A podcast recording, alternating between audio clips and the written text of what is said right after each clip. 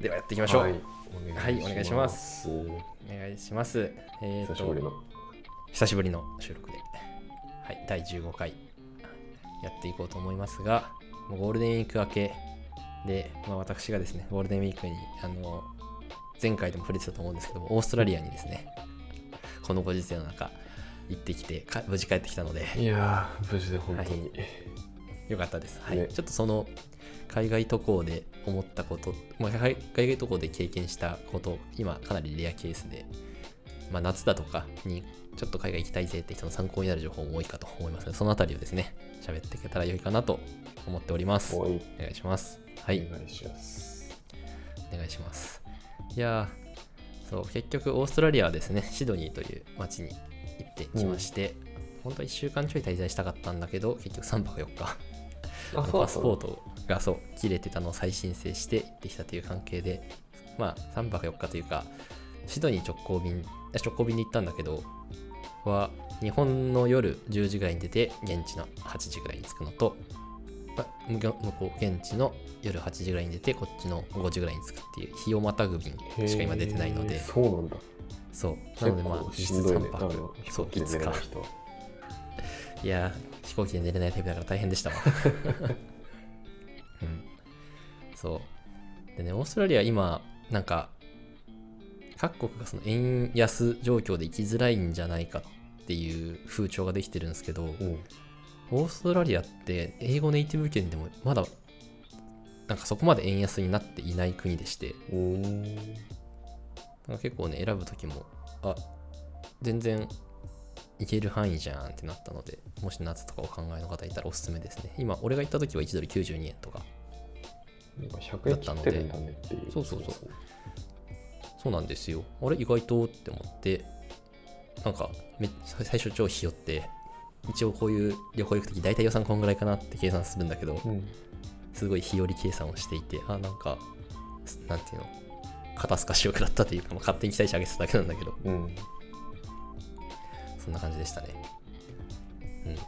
で、オーストラリアね、渡航するのに、この4月の末から陰性証明書が必要なくなったんですよ。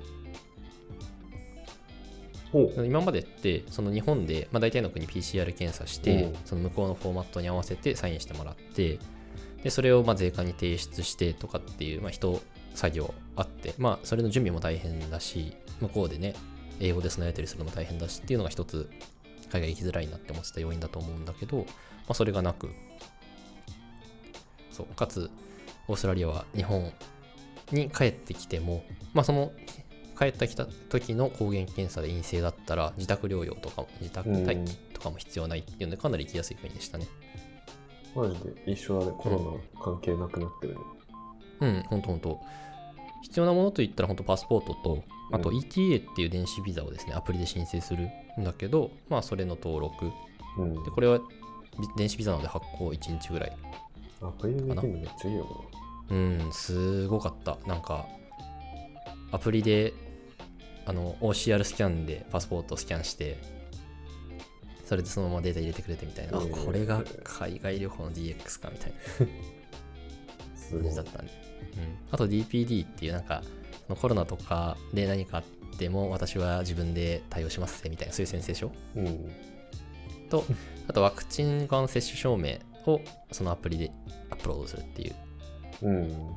それだけでね、全然もうあ入国の税関のところで何のコミュニケーションもなくそれ見せたら、はい、OK ってえー、すごい。いけるという、うん、オーストラリア政府は頑張ってるな、こういうところって思いましたね。なるほどね。そう。で、着いたら一応、まあ、週によって、なんかオーストラリア週5つぐらいあって、その週によって違うっちゃ違うんだけど、大体のところで、あの、RAT っていうラピッドアンティジェンテスト、抗原検査のなんか早い版をやって、そこで陰性だったら、なんか、なんだろうな、特にじゃあ政府のシステムに陰性でしたって登録だとか、そういうことししなくとも、勝手に好きにやっていいよっていう、かなりスムーズになってますね。っていうのをとても、なんか候補、今今度渡航するんだったらおすすめですっていうポイントうん。ですわ。そう。オーストラリア渡航、なんか最初さ、なんか前回だか前々回だかで、ちょっと自分の英語力この12年で上がったから そのオーストラリア旅行とかでためなんかその英語ネイティブの国試したいぜって言ってたと思うんですけどうん、オーストラリアはですね OG 英語というめちゃくちゃになまった英語でして。全然聞いたことないね。OG 英語って言うんだね。なんかインド人の英語とかはさすごい癖あるからなんか聞いたことある気がするけどどういう名りなんだろうと思って。あの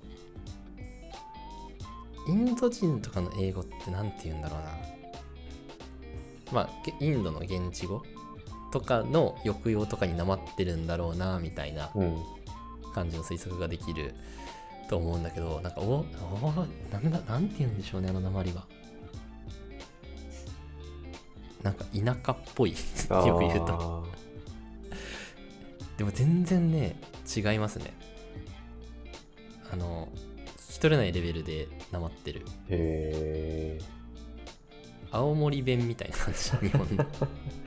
それもうあの日本語じゃないやつじそうそうそう。フランス語に聞こえるってやつ。昔バズったけど。あの手の聞こえなさがねある。へえ面白い、うん。そう。まあなんか税関の人とかそんな強いわけじゃないんだけど街中にあの行った時とか結構ご年配の方はかなりそのアクセントが強くてうん。うん、ああ。やっぱそういうのもあるんだなって思ったりもしましたね。はい、いやまあ、ただね行ったそのオーストラリアのホテル、うん。まあ、中心地シドニーのちょっと外れのポッツポイントっていうところに行ったんだけど、うん。なんか全然調べていかなかったんだがあの日本でいう歌舞伎町の一番危ない地域ぐらいのところにホテルがあって、なんでそれを後から知るんだろう。ね、なんなんなんだろうね。学生の旅行とやるやってることが一緒値段としてもそこまで安くなくでもなんか一人旅だったからなんつうんだろうそんなハイクラスターもなくてもいいかなって思った中間地点を一応選選んだつもりだったんだけど、はいはいはいすげえ治安が悪いところのど真ん中ででしてその最寄りのマックにとりあえず行ってビッグマック指数というものを見てみようと。うん。経済で言うじゃないですか。その国の経済力ビッグマックの値段で現れるっていう、それ見に行こうと思ってマック寄ったらあのめちゃくちゃなまったおっさんが店員さん怒鳴っててでそれを見た他のてお客さんがそのうるさい客に対して怒鳴っててっていう喧嘩が起きてて 俺が思ってたオーストラリアと違うみたいなもうちょっとみんな穏やかで、ねなんかそうあのゆっくり暮らしてるみたいなイメージだったんだけどゆっくり暮らしてるみたいなそんな勝手なイメージ、多分それニュージーランドと混ざってるんだけどいやでもオーストラリアも結構やっぱ動物多いですね。なんだけど、まあ、あの俺が知ってるおっさんはマックでケンケンがかけててびっくりしたっていうのがありましたね。うん、はい。まあそうそんな感じの入り口でオーストラリアをやってました。行ってました。このチェックインした部屋の話が気になるんだけど。いやー、サムあるあるの旅行先で基本何かトラブルが起きるジンクスが。そう、そうなんですよ。私、旅行先でトラブル合わなかったことが 今までなくて、まあ、今回小、小トラブルでよかったっちゃよかったんだけど、そう。そのちょっと治安悪い地域でチェックイン。その朝の8時とかに着いたから早く荷物を置きたくて。でにホテルがなんか10時ぐらいから空いてるよって書いてあったから行ってそうチェックインしたらちょっとまだ早いっていう話になって、う。んで待ってたらなんかここは今空いたからこの部屋でよければチェックインできるよっていうからあじゃあちょっとよろしくっつってチェックインして部屋ガチャって開けてふうって思ってまあスーツケース置いてう。ん荷物置いてなんかシャワーでも浴びるかと思ってシャワーガチャって開けたら中におっさんがいてさ。えーっと。クソ声出してもびっくりしちゃうそうでおっあそのおじさんもあのイヤホン聞いてあ何かっていうとホテルのスタッフさんがあのトイレが壊れてたから修理してたんだけどそのスタッフさんもまさかこの時間にチェックインがあると思ってないからイヤホンしてあの音楽聴いてて俺が入ってきたことが気づかず向こう向こうでめっちゃびっくりするみたいな。そうでうん。まあそうそのホテルのスタッフがいたこと自体もびっくりなんだけどトラブルはそこじゃなくてトラブルはトイレが壊れていることでして。いやなんかトイレの壊れてるの度合いがやばくてあのまあなんだトイレって便座があってうん。シンクがあってそれがあの水道管みたいなのでつながってるわけじゃないですか。そうですね。そう。でどうやらこの水道管が壊れてると。そっちなんだ。そう。便座側とかだと思ってじじゃなくてそこの水道管のなんかアジャスターみたいなのを特っかい引っかいしてああでもないこうでもないってやっていて結局ですねチェックインしてシャワー浴びてえなってなりながら3 4 0分そのおっさんが直すのひたすら見てるっていうのをやっていた。ねチェックインした意味。いやー全然くつろげないしトイレも入れないし。でおっさんすげえ困ってなんか一人でブツブツ言ってるしさこれどうしていいんだろうみたいな。でとはいえ荷物を置いて外出るのは可愛いから。そうだよね。うん取ってくれというわんばかりのあれになっちゃう、ね。いやあまあでも結局そこのホテルホテルじゃないやそのホテルあった地域チェーン悪いって分かってたから残さずにそこで待っててよかったなとはうん。思いましたがそんなトラブルが一発目であって大変だったわ。マジでえもうトラウマになるわ。部屋入って机慣れない旅行先でふーってなった瞬間おっさん。がいいいたらね女性だったら悲鳴上げててもおかしくない。びっくりした。えそういうトラブルってない？一度もないね。マジか。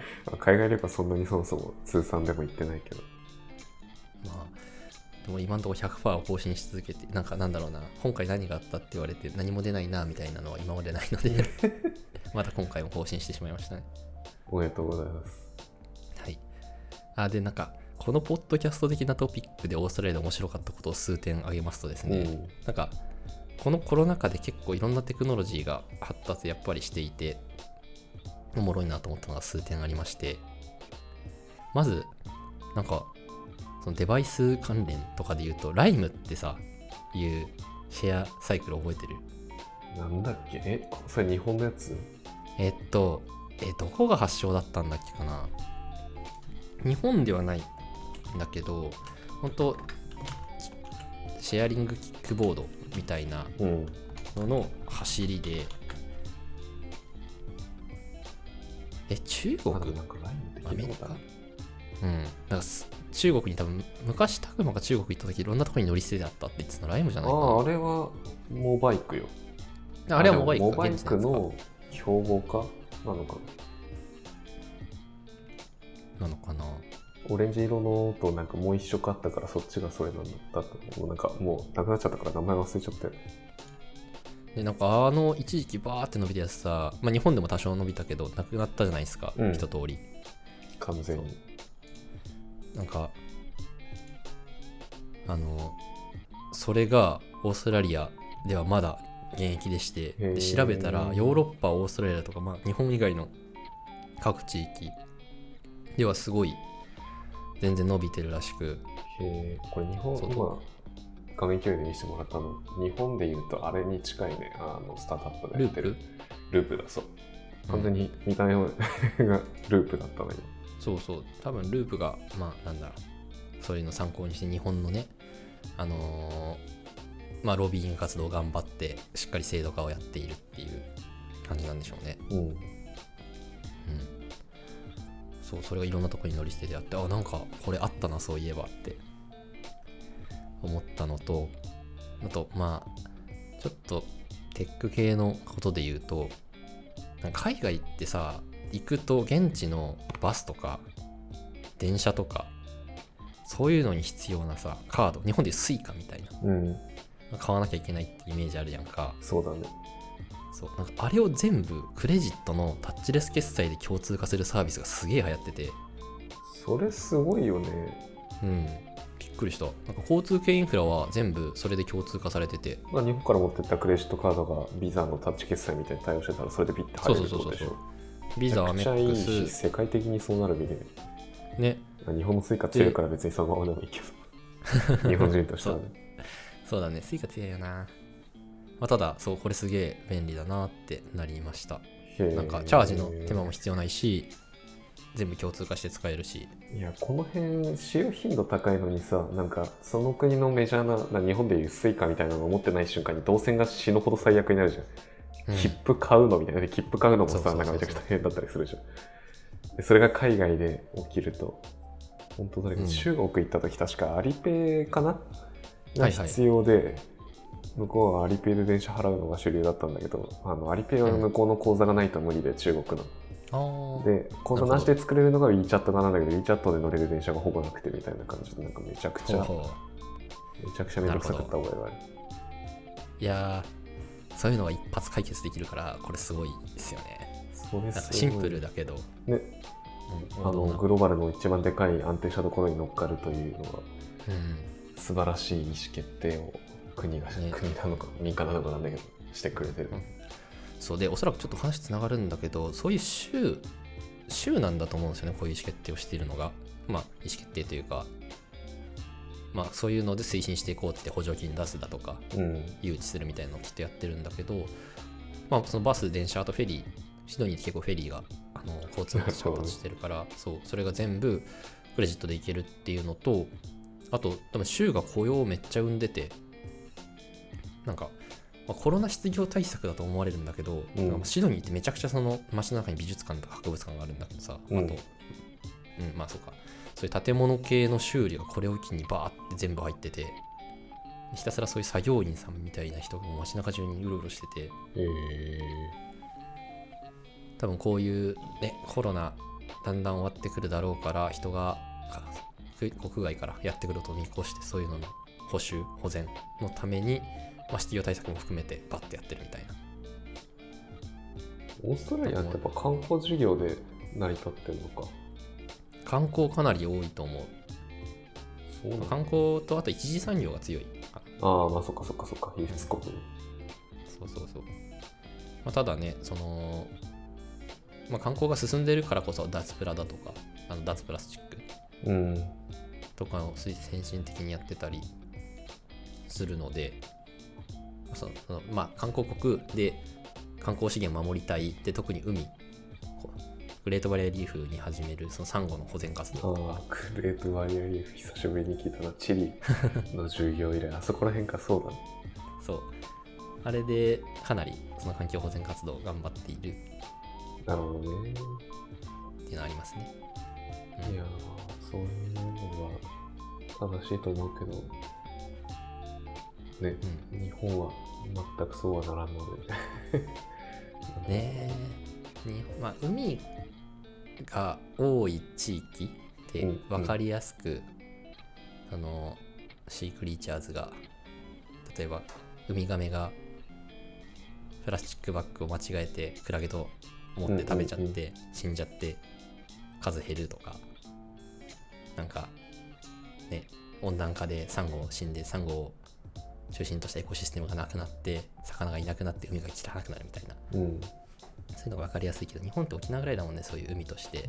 メジャーなところが、なんかオーストラリアみたいにこう、まあ、うちは観光でやっていくんですっていうのが一本の軸としてもう国単位で学べられる、多分それはそれでリスクなんだろうけどもうそれしかないっていうので方針が決まると環境保全であれ、そのなんだ労働のあれであれ、うん。そういうなんだ外外国人が来た時の使いやすさの制度であれ、その辺が一本でまとまって意思決定されていくから楽なんだろうけど日本はいろいろあるし、まあ、日本もそれで言ったら多分製造業ってうん。一時期一世を風靡したのが2 3 0万年前だよ。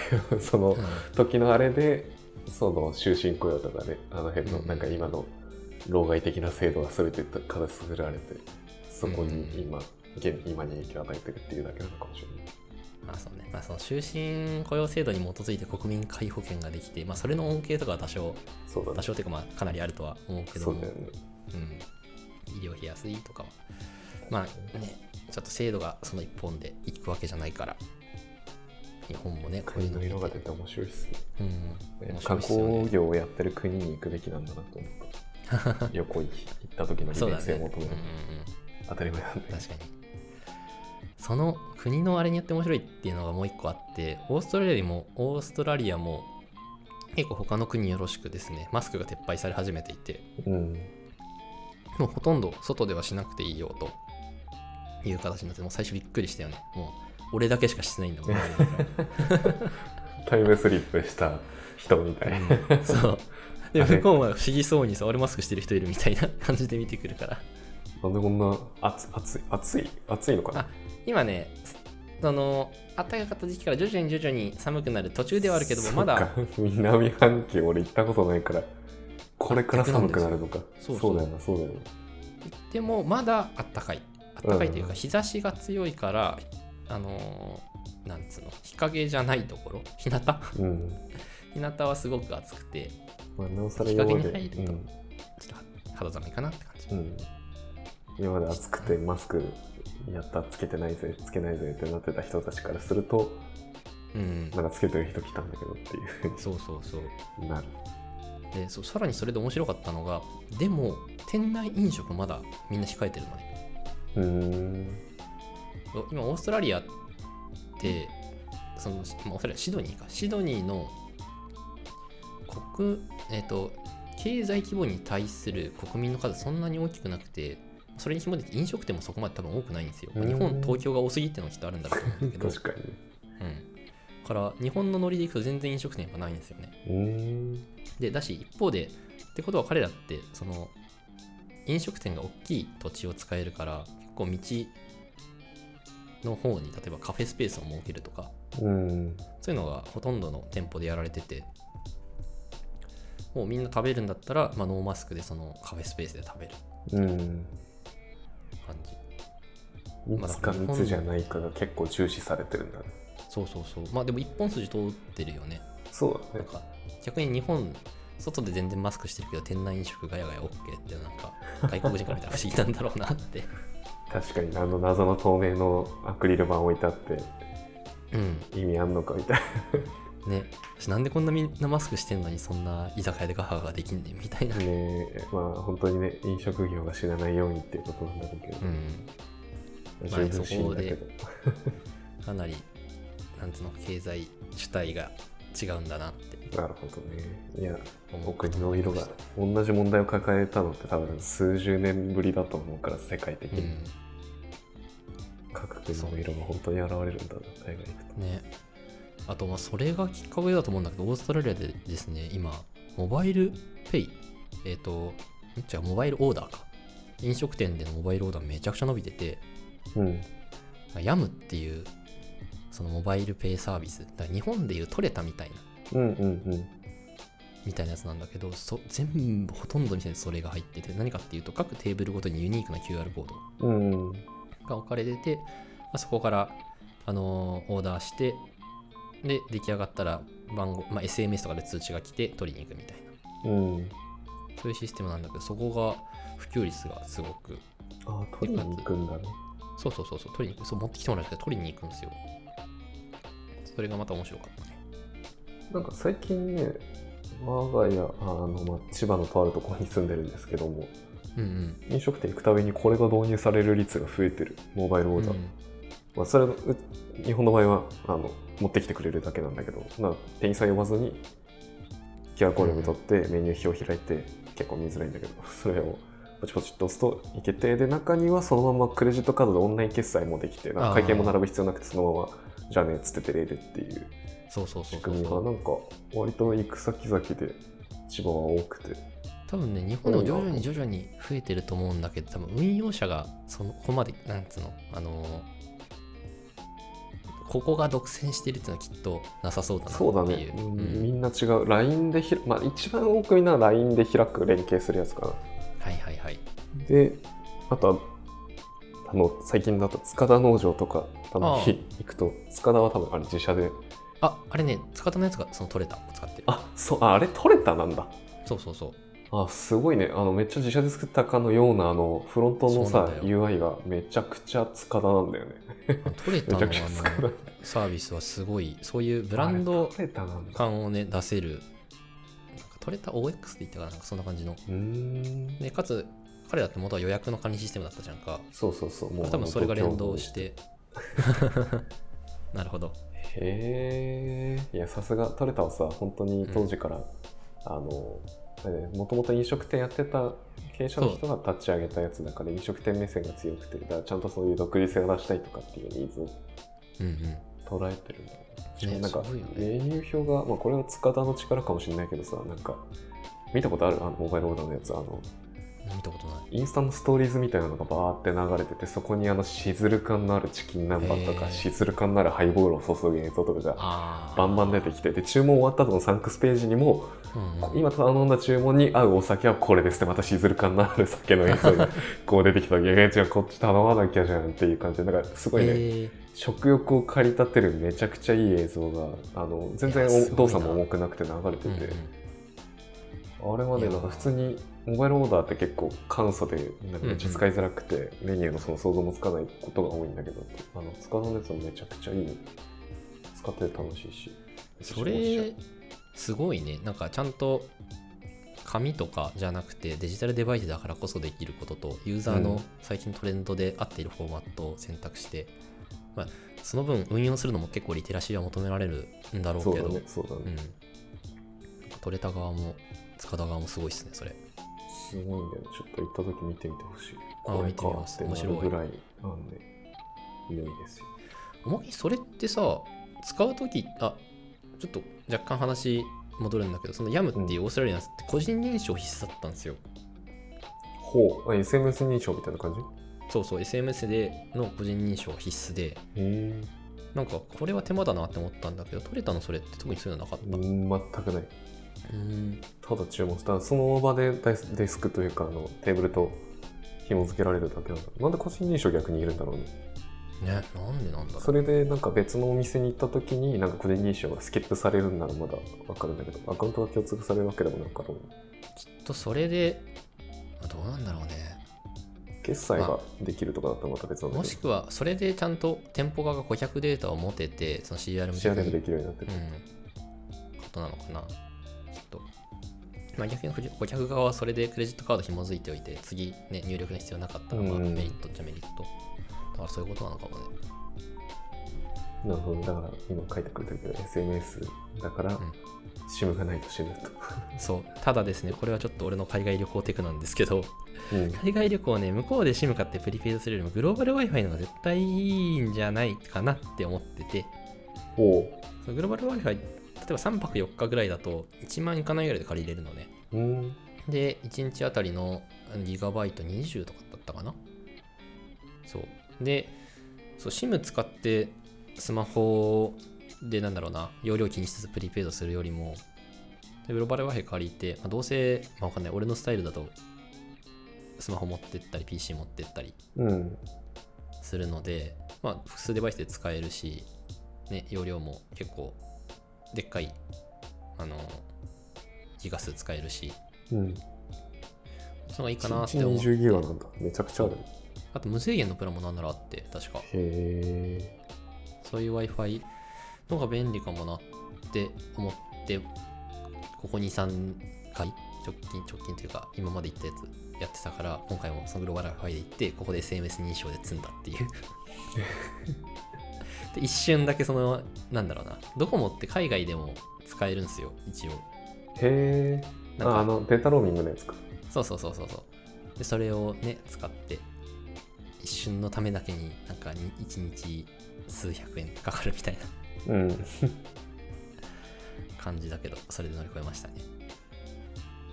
なるほどねそれで言うと、そういえばアハモあるじゃないですか。うんアハモのプランで、その海外でもシームレスに使えるプランがで出たとか元からあったらしくて、多分だけどねポボも最近同じ通知が来たからなんかこの辺の事業者がいきなりなんか対応したのかもね。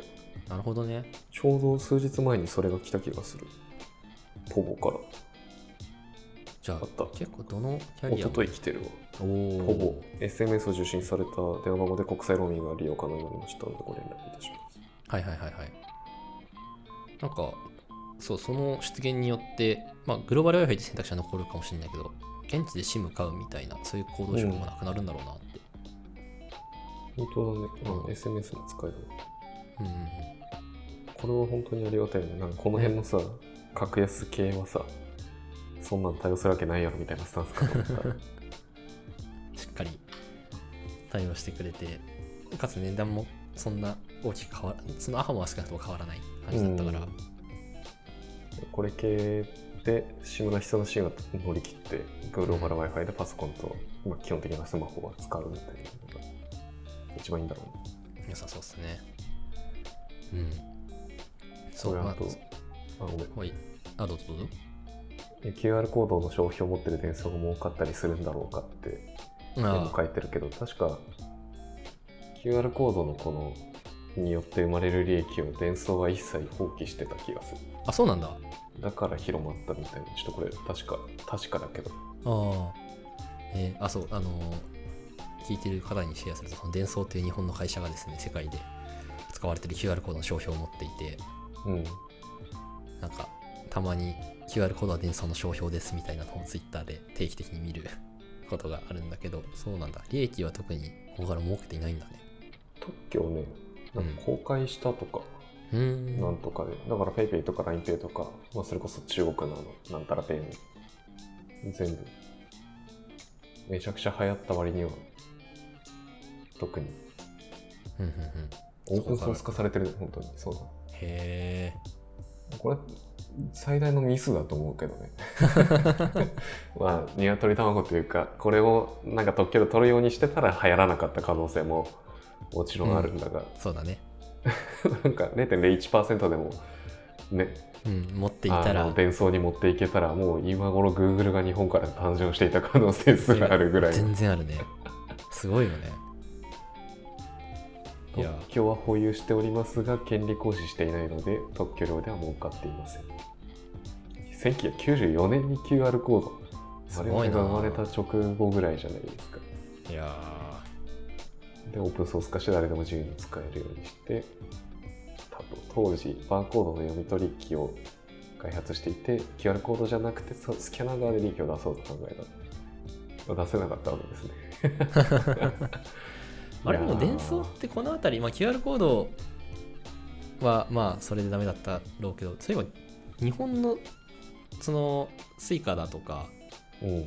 のピッてやってるあの改札の機械を作ったのデンソーだったかな確か。いいそうなの。確かそうだった気がする。作ってるだか特許持ってるだかそういう系強いんですよね確か。へえ。うんあでもそっか。持ってなかった持ってなかった。利益を儲け利益を作ってるわけじゃなかったんですね。みたいだね。うん。ああでも売上高クォーターでいやクォーターじゃないか。年5000違うな。5兆？あでもそれぐらいあってもおかしくないと思う演奏は。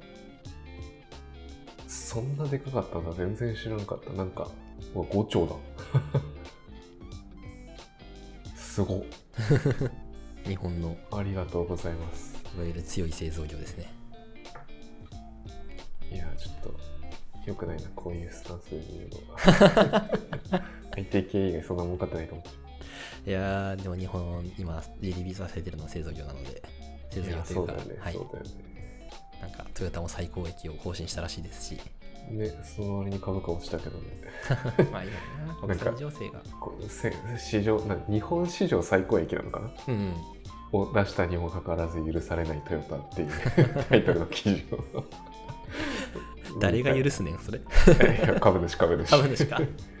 株主が許さなかったから株価が下がったああそういうこと？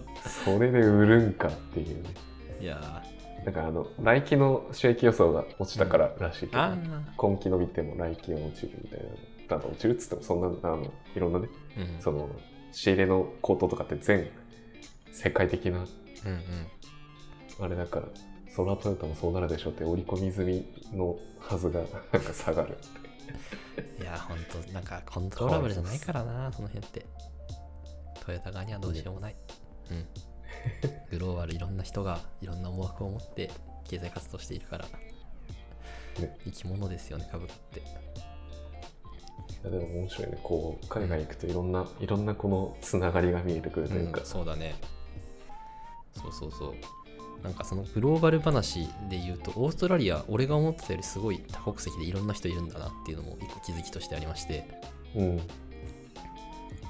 なんかやっぱりヨーロッ元はヨーロッパの植民地？イギリスの植民地？だった。そうか。そう。そうだったっけ？っだったらしいっす。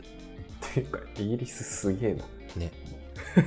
どどんだけ距離ある そうイギリスがそのニューサウスウェールズってシドニーがあるところからうんあの入植してきてうんっていう歴史があるらしいので、まあ、ヨーロッパアメリカの人たち多いんだが、うん。アジア人もねすごいたくさんいてで気持ちまあ10から20%かなって思ってしっかり調べたら今16%くらいいらっしゃるらしいですね。多いね。うん。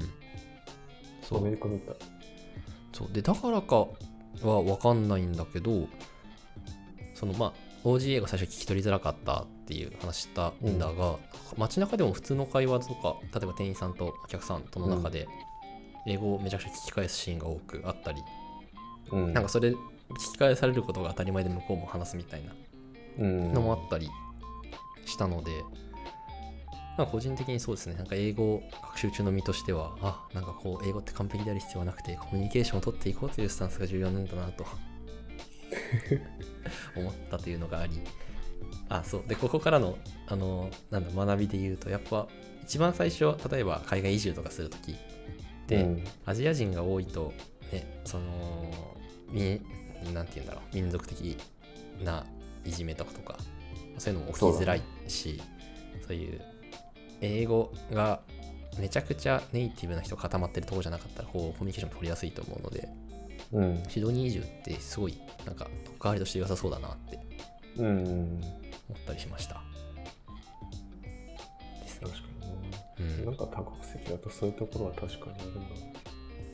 ね、そうこれはなんかなんだろう。最近の動向というよりオーストラリア大人になっていってみて思ったことっていうシェア。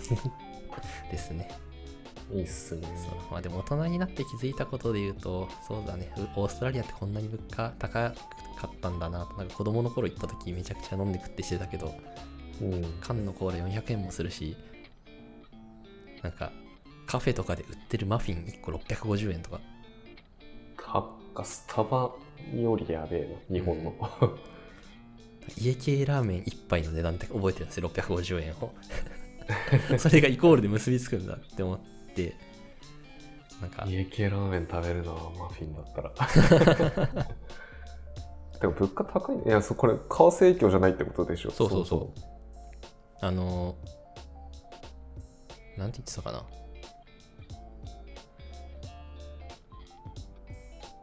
まあ、うん、そうですね。シドニーが特に物価高いらしい。だいたいもう一食どんなに安くても1000円超えるし、平均すると2000円ぐらいかな。ビッグマックセットは1300円でしたね。高っ。うん。インフレ率だいたい2%ぐらいで推移した。あでもなんか2022年4%って書いてある。クソ上がってきてる。へえ日本があまりに上がらなすぎるからびっくりするそうだね。なんか、賃金が上がらないから、その値段を、物価を上げれない。物価が上がらないから儲からないから、賃金を上げれないという悪循環が。ね。ありますよね。インフレ率から調べてた。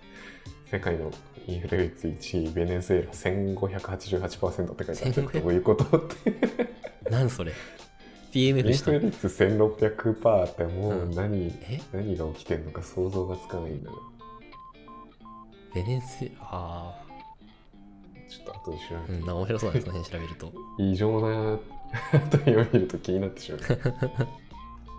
アフリカとかめちゃくちゃ出てきてうん、あ、なんか、そうだね。あと、時間もあれだから、最後絶対にシェアしなくちゃいけないなと、強い気持ちを持っているところで言いますと、るオーストラリア旅行基本良かったんですよ。で、いろんなね、まあ、リフレッシュもできたこともあるけど、いろんな学びがあって、良かったんだが、帰り日本の帰国だけはどうも許せねえぞ、俺はとなりまして、大変だった話をシェアさせてください。ああそこがあったんだねはい大変でした。いやー、そう、日本の帰国って今、あの、やることとしては少なくなって2つなんですよ、大きくは。うんその72時間以内に PCR 検査にて陰性証明書を、あの発行することと。ファストトラックっていう、あのものに登録することのファーストトラック。そうファストトラックっていう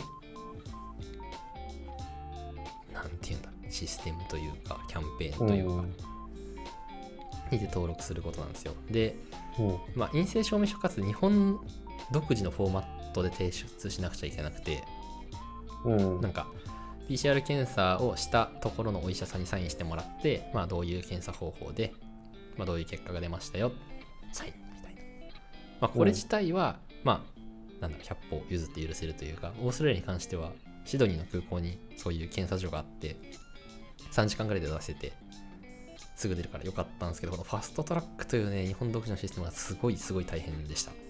なんかうん。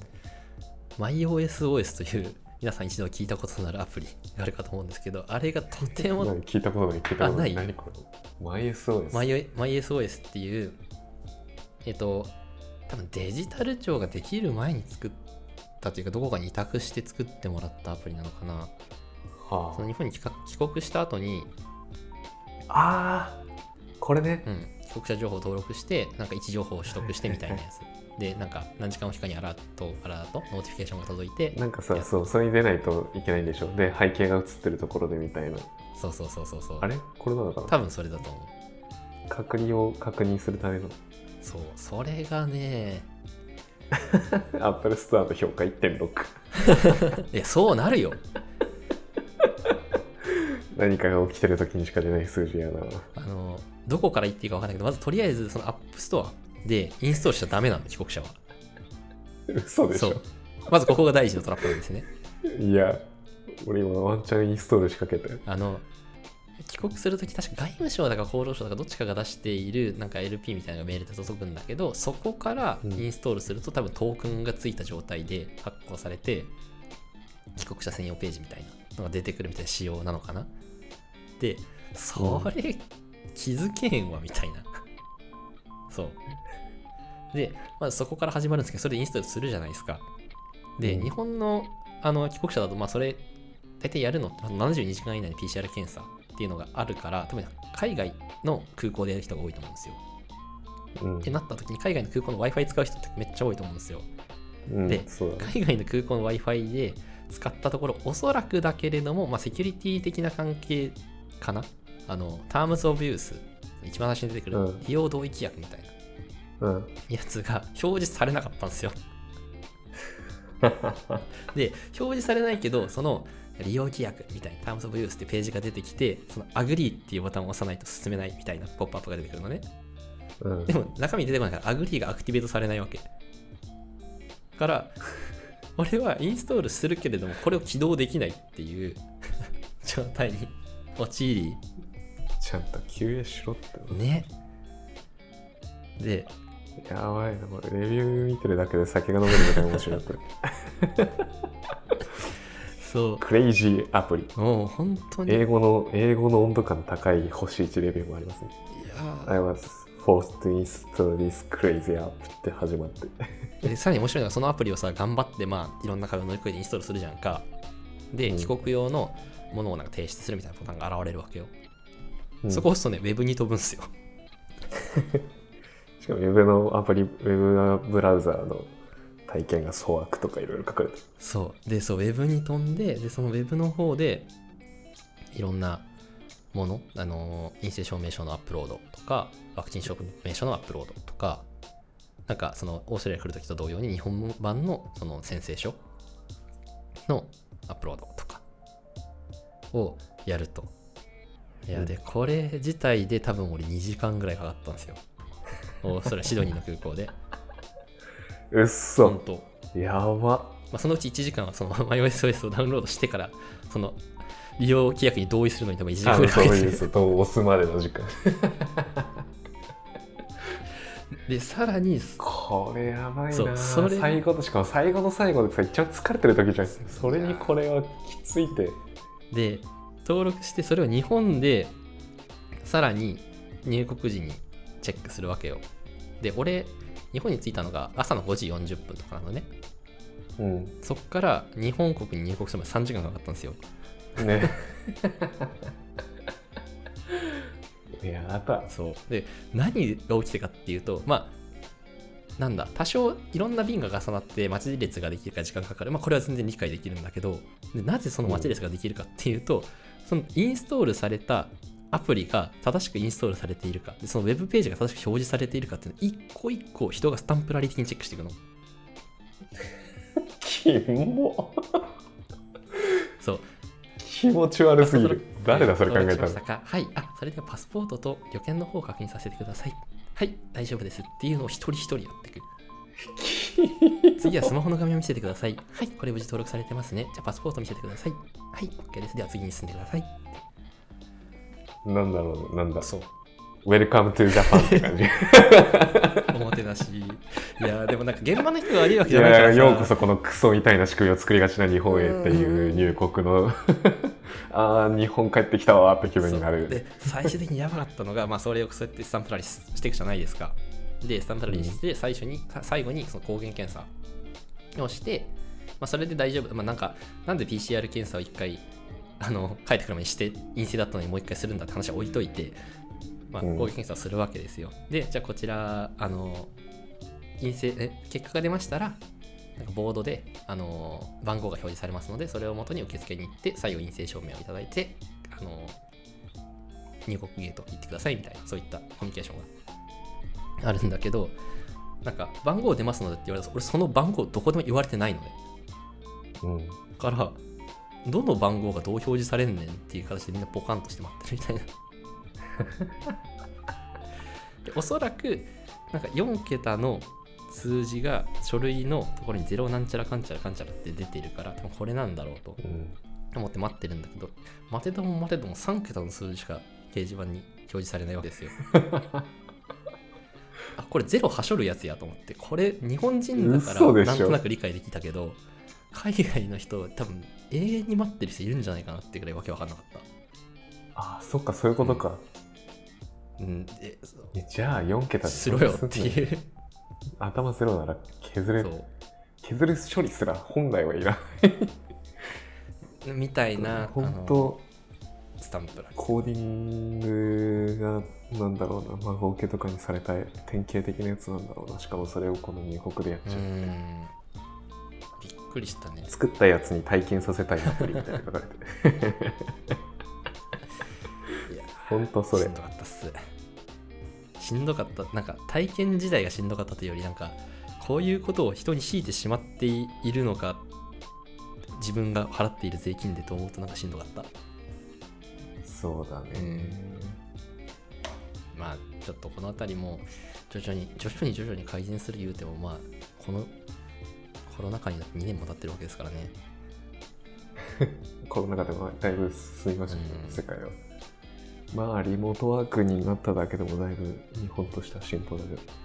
なんか本当にねこういう部分をできるだけ避けて生きていきたいな人生 もう英語の英語のレビューが基本的にボロクソでめっちゃ多いいや。タイトルがもうジャパニーズガバメント。さっきの Welcome to Japan と同じようなニュアンスうんこれ海外の人は結構しんどみがある入国体験だと。そうそういう感じで日本に、は。い、帰ってきた形ですね。なんかユーザー認証メールが自動的に破棄されるとかいろいや本当うん。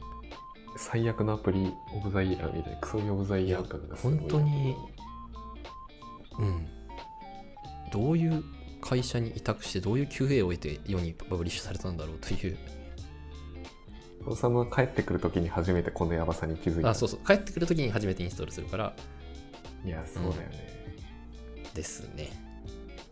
あの率直な感想としてこれを聞いて俺は今海外に行くことをしばらくこの前の SOS というアプリが廃止されるまで俺は海外には行かん。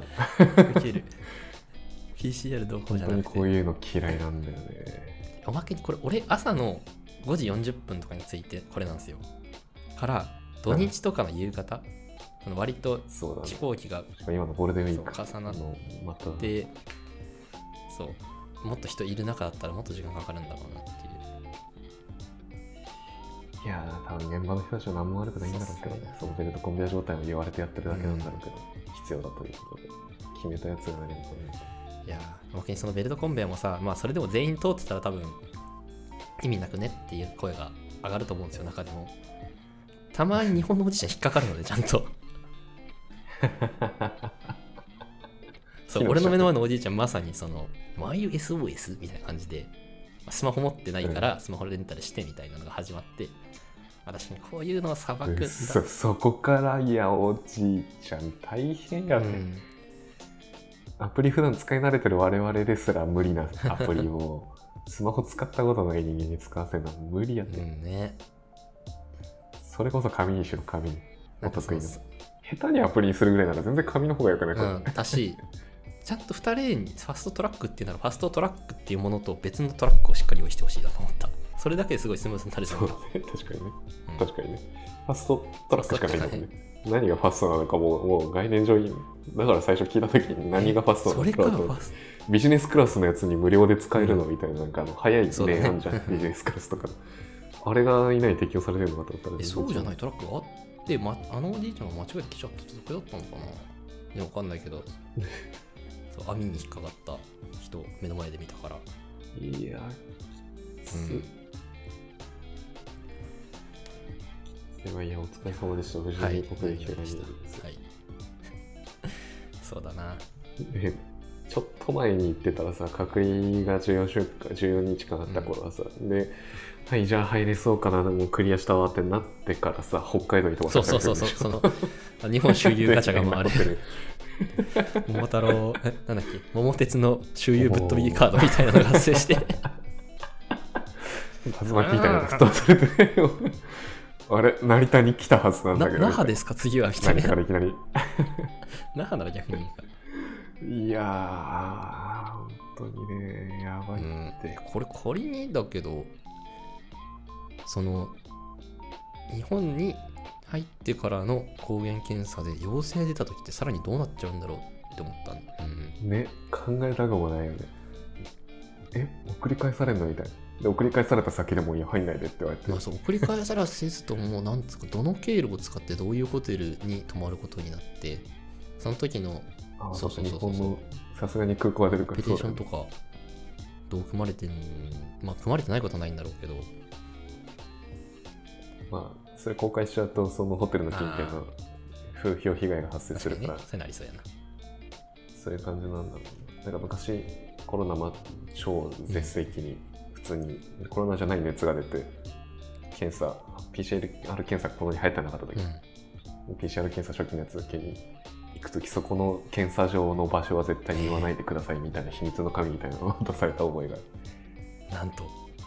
多分コロナ疑惑の人たちがみんなさぞろぞろとそこに来るからさ。で公共交通機関使うのって書いてあって。はいはいはいはい。それは理解できるんだけど。いやそうまあそう全部理解できるんだけど。なんか秘密の場所に行くみたいな面白くて。いやーなんかそういう時に押しかけちゃう日本の国民性もちょっとあれですよね。うん。まあそうね。まあそれはどこの国も一緒な気がする。いやはい、なんか、さい最後のこの帰国日帰国時の終わり方が良くなかったからなんだけど、オーストラリア掃除で良かったですよ。良かった。あ良かった。って話だはい良かった。プラマイで言うと、まあ、大きなマイナスあれどそれ以上のプラスは久しぶりに海外に行ってみたらあったという、まともうすごいめていいのか、なんか、ま、いやでもめちゃくちゃ楽しそうだったもんないいや、久しぶりに文化触れて。めちゃくちゃビール飲んでた。オーストラリアのビール美味しいんですよ。まあ、コーヒーとビールすごい美味しくて。で、オーストラリアで一番古い、ん？シドニーで一番古いブリュワリーとか、なんかそういうのもあるって行ける距離にあるから、そう、いろいろ行ほって。うで、なんかさらにさ、ビール1杯1200円とかするのね。で、まあ、たたっけえなって思うんだけど、ありがたみが増す。一杯の。なるほどねなるほどねガバガバ飲むそうそう、とかって感じじゃないちびちび飲みながら周りの風景を楽しんでさ、うん、ああ、いいなっていうのをやってきました。いやめっちゃいいなリフレッシュとてもできましたね。よく寝れたわ。本当によく寝れたわ。はい。ねぜひそうですね。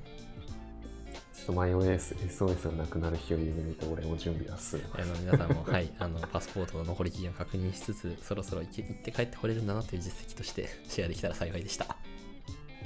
はい。このマイ OSS を経験した人の中のエンジニアからデジタル庁応募する人出てきそう そういう戦略なのかちなみになんか、でしょなんだっけかな？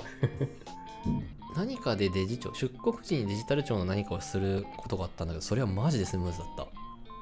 そういえば、それ、それの共有忘れてああ、た。そうなんだ。やっぱうんデジタル庁すごいな。接種証明アプリとかすごいよねすごいよね。接使ってびっくりした接種証明書アプリの唯一の弱点としては、その接種証明書を二次元コードで発行するみたいなのあるじゃないか。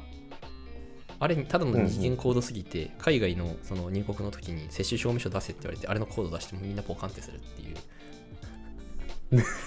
そう PDF で出してほしいんだから。うん。はあは PDF が画像ファイルで出せるようにしてほしい。じゃあこれをスクショなりして印刷して持ってかなきゃいけないそれやるとすごい安心だと思いますね。うん。なるほどね。そうだそうだ出国するときそれこそパスポートをあのーマイナンバーカードよろしくスキャンというか、うん。そうするだけで何かデータが入力できたりそういったことがあった記憶がある。うん。デジタル庁には期待大ですね。飛行行ったところの。